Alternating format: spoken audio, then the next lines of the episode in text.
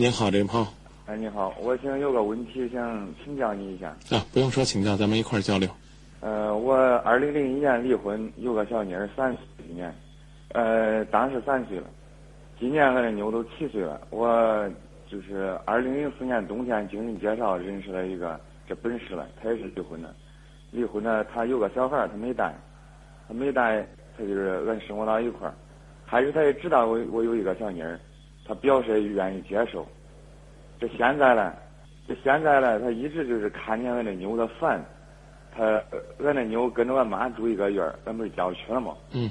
俺两个住一个院儿，这他一直就俺那妞偶尔的就是来俺那院儿一次，他烦，他撵他，不让他搁那儿。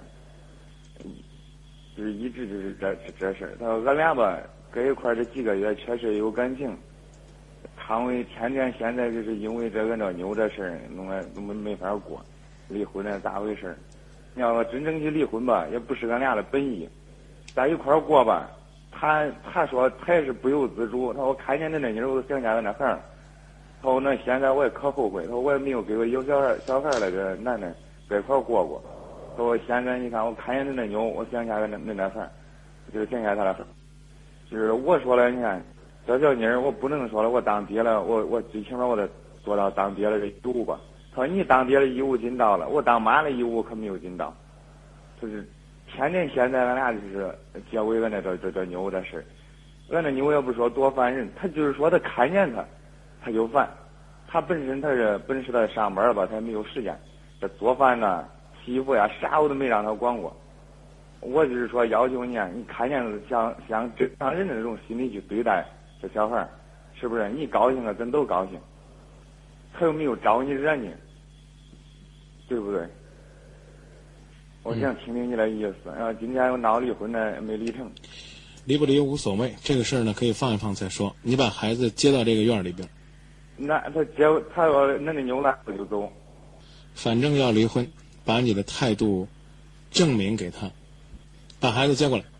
那反正要是接过来就立马就是，那肯定就是。他未必会离婚，先把孩子接过来，就是跟他谈谈心。经常谈心，哎不就是他们那找小妮儿经常谈呃。我不敢说我谈的比你高明。妻子呢，典型的是个损人不利己的这样的一种思想。他说：“看见你的女儿就想到自己孩子，这句话让人理解，甚至觉得她是一个挺善良的母亲。睹物思人，更何况看人更能够让自己有丰富的联想。那么你应该怎么办呢？你应该把你对孩子的一腔的爱倾注在女儿身上。我们且不说是不是好人才有好报，但是最起码我们应该形成这样一种风气：你和他的前夫一样，都是一个人带着孩子生活，是不是？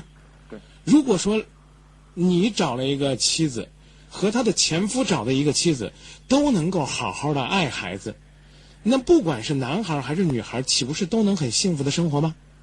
你跟他讲。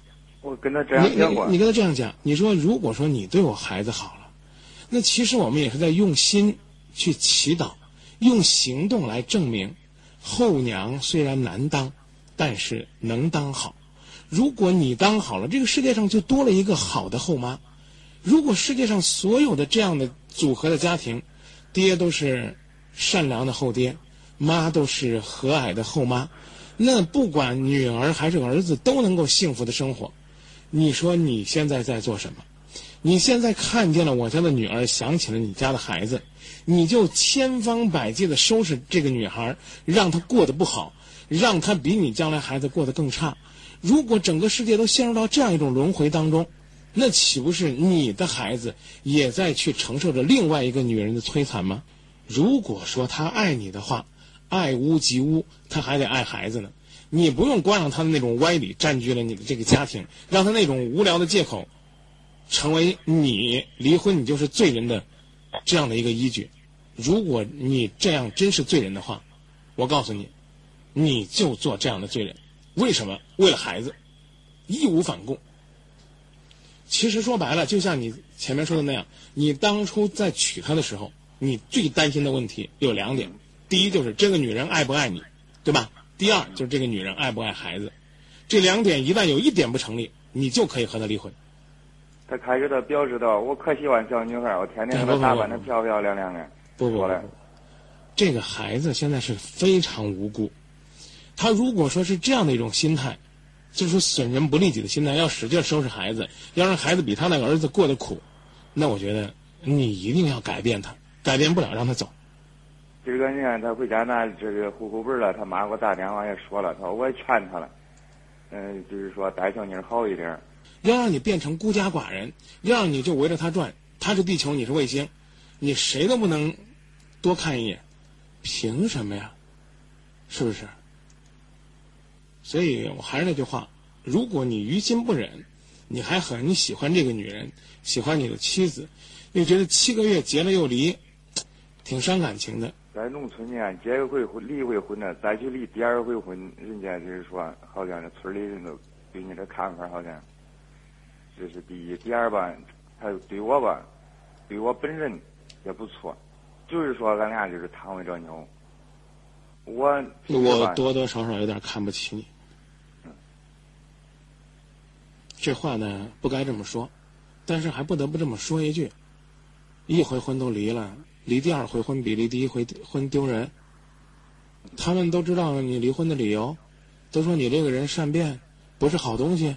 娶了人家七个月就给人分了，左邻右舍要知道你是为了孩子跟他离婚的，大家为你鼓掌叫好，好爹，好儿子，未必会说这个小伙子这个男人没意思，他们不会这么说的，是你自己怕。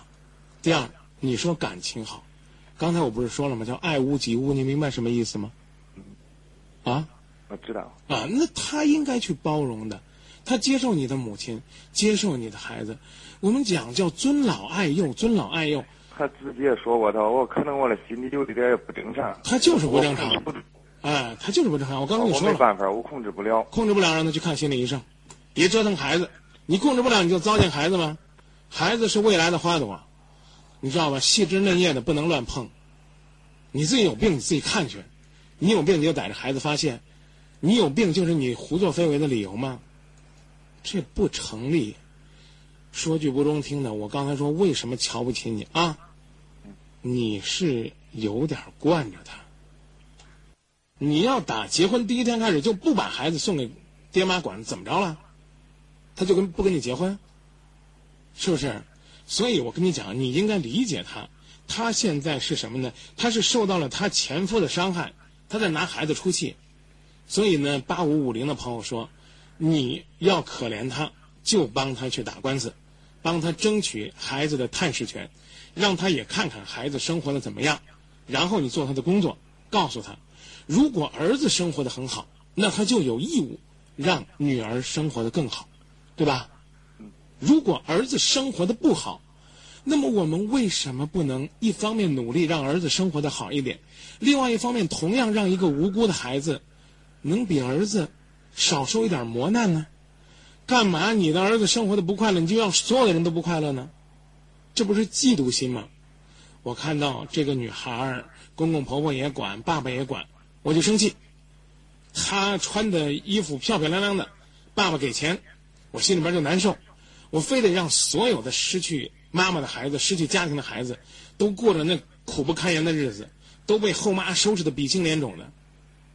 那就叫心理变态，他真得去看心理医生。但是我刚说了，你可以去挽救，明白吧？你先去挽救，挽救不了的话，你就跟他分手。我个人认为，能挽救是生活之幸，是孩子之幸，是婚姻之幸，是家庭之幸。挽救不了，也没什么损失。我觉得，不要让孩子的童年受委屈，明白吧？你可以受点委屈，刚才我也说了，他要真是对孩子还说得过去，马马虎虎住在爸爸妈妈那院里边也就算了，对不对？让他眼不见心不烦。问题是你有什么资格烦孩子？你有什么理由要求把孩子放在那个院里边见他爹都不能见？这不是一个很恶毒的想法吗？其实说白了就是，她丈夫不让她见儿子，她要想办法更恶毒的让你守在身边。